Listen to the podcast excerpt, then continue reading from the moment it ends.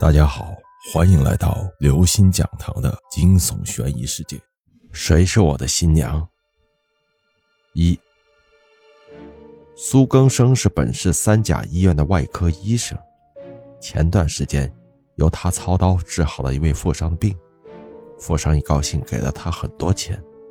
最近他又与心爱的女友刘小田结婚，这可以说是双喜临门，可他却高兴不起来。总觉得哪里不对劲，到底是哪儿不对呢？妻子刘小田变了，变得与他认识的刘小田有些不一样。女友时期的刘小田连厨房都不会下，家务就更别提了。他的房间比男生还要邋遢。刘小田之所以看上他，与他主持家务的能力有很大关系。而现在，刘小天整日忙来忙去，做饭、洗衣，通通由他一个人包了，根本不让他插手，而且对他异常的温柔体贴，快成了不属于这个时代的贤妻良母。这事儿要换在别的男人头上，估计笑歪了嘴。可是苏更生不这么想，他越看妻子越觉得怪异，与他同床共枕的女人好像是另外一个人，只不过。披着妻子的肉体。晚上，苏更生与新婚燕尔的妻子爱爱过后，他像是温柔的猫咪蜷缩在他怀里。他说：“你还记得咱们滑雪的事儿吗？”妻子的眼中闪过一抹迷茫，随即点点头。苏更生想起了什么趣事，满脸笑意地说：“当时你故意欺负我这个菜鸟，好几次让我栽进雪里，你不仅不把我拉出来。”反而在一旁哈哈大笑，说我笨，滑雪都学不会。妻子在他的怀里娇笑连连，就是就是，欺负你怎么了？谁让你学了好多次都没学会？要怪只能怪你笨。苏更生也跟着笑，只是刘小田没有觉察出丈夫笑的是那么的勉强生硬。刘小田已经睡着了，苏更生还没有。妻子身体的温度温暖着他的身体，他的心却是一片冰凉。滑雪，他在心底发出一声嗤笑。刘小天最讨厌的就是滑雪了。他小的时候与父母一起滑雪，由于不小心一头扎到了雪里，若不是救治及时，他险些丧了性命。此后他是谈雪色变，滑雪说笑呢。至此，苏更生已然确定一个问题。他怀里的女人，根本不是他的妻子刘小田，而是一个陌生的灵魂。躺在床上，他怎么也睡不着了，不断回忆着妻子是何时发生了变化。想着想着，他有了头绪：几个月前的刘小田还不是他的妻子。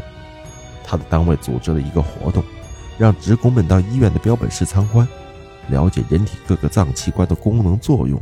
学习基本常识，这本来是件好事，但是当天他接到刘小田同事打来的电话，说刘小田在标本室受到惊吓晕倒了，他哭笑不得。标本室里的东西是有些恐怖，吓晕就有点说不过去了。要知道，她的男朋友可是一位外科医生啊。醒来后的刘小田变得沉默了，最初几天他跟植物人一样。整天对着房顶发呆，这可把他和刘小天的父母吓坏了。幸好不几天后他恢复了正常，大家只好把这归下为惊吓后遗症。如今想想，当初刘小天异常绝对不是惊吓后遗症那么简单，在他的身上一定发生了什么，否则不会性情大变，连记忆也没有了。妻子不是妻子，那会是谁呢？苏更生的呼吸不可抑制的加快了，心跳也跟着咚咚加快，仿佛马上要跳出身体。怀里的妻子呢喃了几声，睁开了惺忪的睡眼。老公，这么晚你咋还不睡？想什么呢？心跳这么快。苏更生作为外科医生，心理素质自然远超一般人。他强作镇定说：“我是，是什么了？”苏小田很是好奇，苏更生忽然坏笑了几声：“我是想要你了。”说着，把身躯缩进了被子。几日后，苏更生来到刘小天曾参观过的那家医院，找了一个理由进了对方的标本室。接待人员摸不着头脑：“你一个三甲医院的大夫，来我们医院的标本室参观个毛线呢？”但是奇怪归奇怪，接待的人还是陪着他来到了标本室。大家都是同行，说不准什么时候还用得着。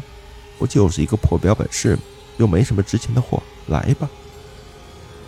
标本室八十九十平米的样子，展示的主要是人体各个部位的器官，如脏、肾、胃等，也有男女生殖系统稍微完整的部件。苏更生一个个看，其实这些东西他已经了然于心，他是想要发现到底是什么吓到了妻子。接待人员有些疑惑地说：“苏大夫，如果您有什么需要帮助的，可以告诉我。这间标本室是对外开放的，所以那些珍贵的器官没有在这里。”